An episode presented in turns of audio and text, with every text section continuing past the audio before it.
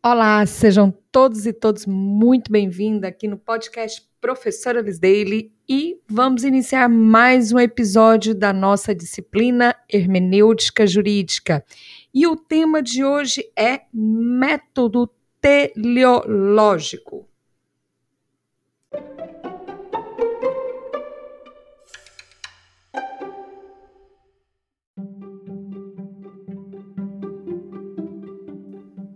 Nos finais do século XIX, um jurista alemão, o Rudolf von Ehring, ele escreveu um livro que a gente chama, traduzido para o português, A Luta pelo Certo e o Propósito Certo. Nesse livro, o Ehring, ele faz uma crítica ao modelo que é o lógico dedutivo e apresenta uma concepção de direito com forte apego agora à finalidade de suas normas. Então, de acordo com Eric, o direito ele nasce de uma luta cotidiana que a, a sociedade trava ali no seu interior.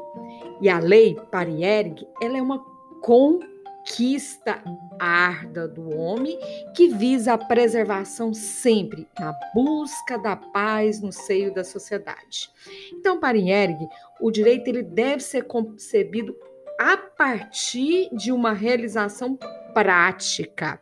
E o resultado ele visa procurar aí essa realização prática, essa produção prática que parte de um olhar empírico. Então, contrapõe assim aqueles comandos abstratos, impregnado de um pensamento jurídico, apenas uma vinculação jurisprudencial conceitual. Ele fazia uma crítica a respeito disso. Para ele, a norma jurídica não é um fim em si mesma, mas uma disposição que conduz a quê? A uma finalidade. E essa finalidade, no limite, é sempre de quê? A preservação da ordem, da ordem social.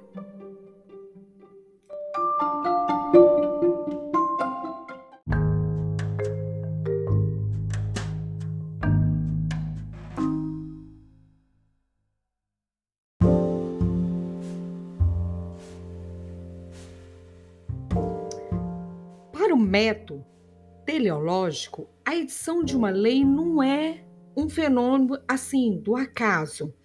Tudo aquilo que se faz lá no parlamento, desde o projeto de lei até a transformação desse projeto de lei em uma lei, sempre se faz com vista a um resultado pragmático, como uma consequência que nasceu lá no plano social. O texto legal é um método, uma referência para o intérprete que deve encontrar em seu comando uma razão prática que origina a elaboração legislativa. Então, nasceu de uma razão prática, nasceu nas estruturas sociais para a elaboração legislativa. Então, a, o texto enunciativo, texto normativo, ele tem uma razão prática. Logicamente que caso a interpretação da lei não alcance esse fim, o fim prático, o direito será totalmente ineficaz. Então, para a teoria de Ehring, um componente que condiciona a teleologia da lei são as consequências sociais, esse olhar empírico, esse olhar visando a sociedade.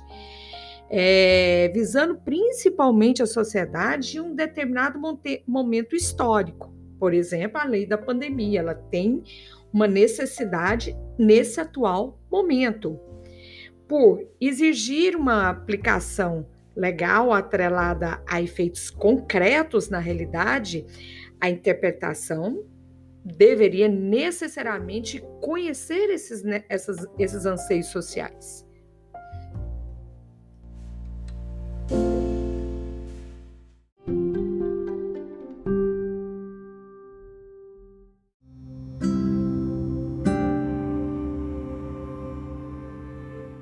Posteriormente, com base neste método teleológico, surgiu a Escola da Jurisprudência de Interesses, cujo expoente dessa escola foi o Felipe Heck. ele é um jus filósofo alemão e ele abraçou essa concepção jurídico pragmática. Então, para a escola de Heck, o direito ele é construído para uma concretização de interesses, visto esses interesses como desejo, como aspirações que nascem na sociedade. Então, é toda norma também ela possui ali no seu bojo um interesse sendo trabalhado do, é, um trabalho do jurista realizar uma hermenêutica mais de cunho metodológico histórico e que encontre o sentido que orientou a fabricação dessa lei. Né? Não como vontade subjetiva do legislador, mas como seu elemento prático e determinante o interesse causal que levou a causa, que levou à criação dessa norma. Buscar acima de tudo, a sua finalidade. Então, a gente pode concluir que para a REC, o encontro do interesse normativo e a sua aplicação pura e simples em uma determinada situação jurídica pode representar assim um grande equívoco. Então, por isso que ele alerta que o papel do julgador passa a ser de quê? O de realizar uma conciliação entre os interesses presentes na norma e aqueles que estão em jogo aí na disputa entre as partes. Então, o papel do magistrado ele deve se atentar à lei, mas também aos interesses individuais do litigante que estejam ali ligados a fatores econômicos, a fatores artísticos, culturais, religiosos ou qualquer outro, buscando nas finalidades da lei conciliar os interesses individuais.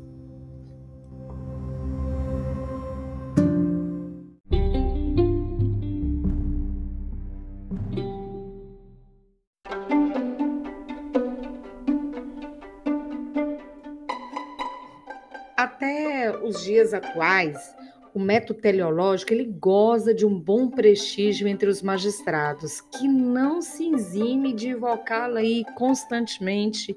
A gente verifica em sentenças, jurisprudências, acórdãos. A própria legislação moderna ela contemplou a utilização desse recurso hemenêutico. A gente vê isso lá na Lei de Introdução ao Código Civil, no artigo 5 que diz: na aplicação da lei, o juiz atenderá aos fins sociais a que ela se dirige e às exigências do bem comum, uma cara de um método teleológico, né? Então, apesar da vinculação do método te teleológico a valores nobres, como a preservação social e o bem comum, note-se que os conceitos de pragmaticidade e de finalidade expõem esse caráter político interpretativo, né? Não deixa de mostrar essa essa cara, né, política interpretativa.